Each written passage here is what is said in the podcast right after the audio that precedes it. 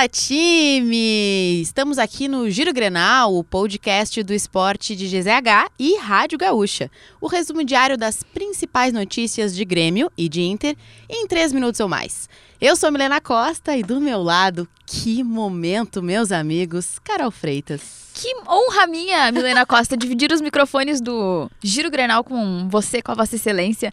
Muito obrigada, Janaína Ville, por ter me dado essa oportunidade. Bora começar por essa terça-feira, 28 de março de 2023.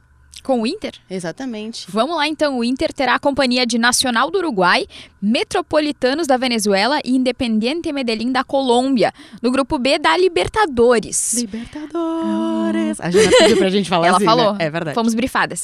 A estreia do Colorado vai ser diante do rival colombiano, fora de casa, no dia 4 de abril, conhecido como a próxima terça-feira. O lateral Mário Fernandes tem conversas para deixar o Inter e voltar ao CSKA da Rússia.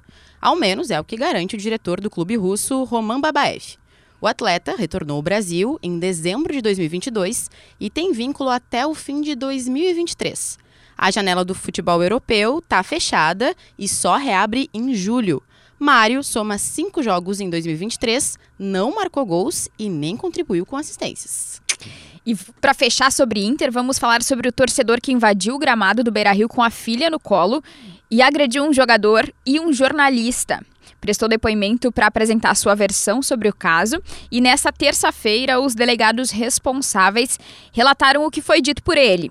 Segundo eles, o pai alegou que invadiu o campo para se proteger e que desferiu chutes contra o jogador e o cinegrafista porque se sentiu acuado. É, tem muita história ainda para contar sobre Muita isso. né, água para Carol? correr. Mas agora falando sobre Grêmio, que encaminhou a venda de Tassiano para o Bahia.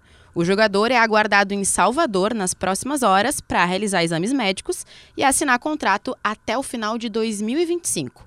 Assim, o clube não contará com o meio-campista nas decisões contra o Caxias pela final do Gauchão. E o Grêmio terá ao menos 6 mil ingressos para o primeiro jogo da final do Gauchão contra o Caxias. A informação foi confirmada pelo Grená. Em lote promocional até a quinta-feira, ou até esgotar, o valor será de 100 reais. Depois, o ingresso custará 150 reais. As vendas começaram na manhã desta terça-feira. E ó, falando de retornos, tá? Porque o Grêmio projeta o retorno de Vila Sante e de Carbajo nessa quarta-feira para que eles comecem a preparação para a final. Ambos estiveram à disposição das seleções de seus países e a dupla é considerada titular para o confronto de sábado. E siga o Giro Grenal na sua plataforma de áudio preferida. Deixe a sua avaliação e ative o sininho para receber uma notificação sempre que um episódio novo estiver no ar. A produção de hoje é dela, Janaína Ville, técnica e edição de áudio Paulo Fraga. E ó, esse sempre é meu pedido encarecidamente. Siga esportesgzh nas redes sociais. TikTok, Instagram, Twitter, Facebook, a gente tá em todos os lugares.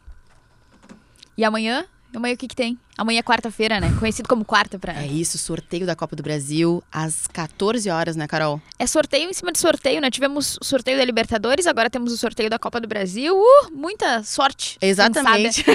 Muita sorte no sorteio, né? É isso.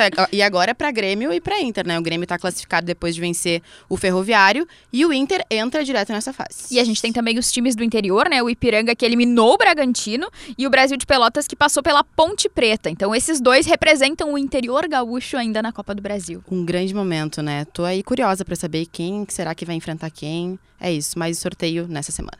Que tenham sorte. É isso.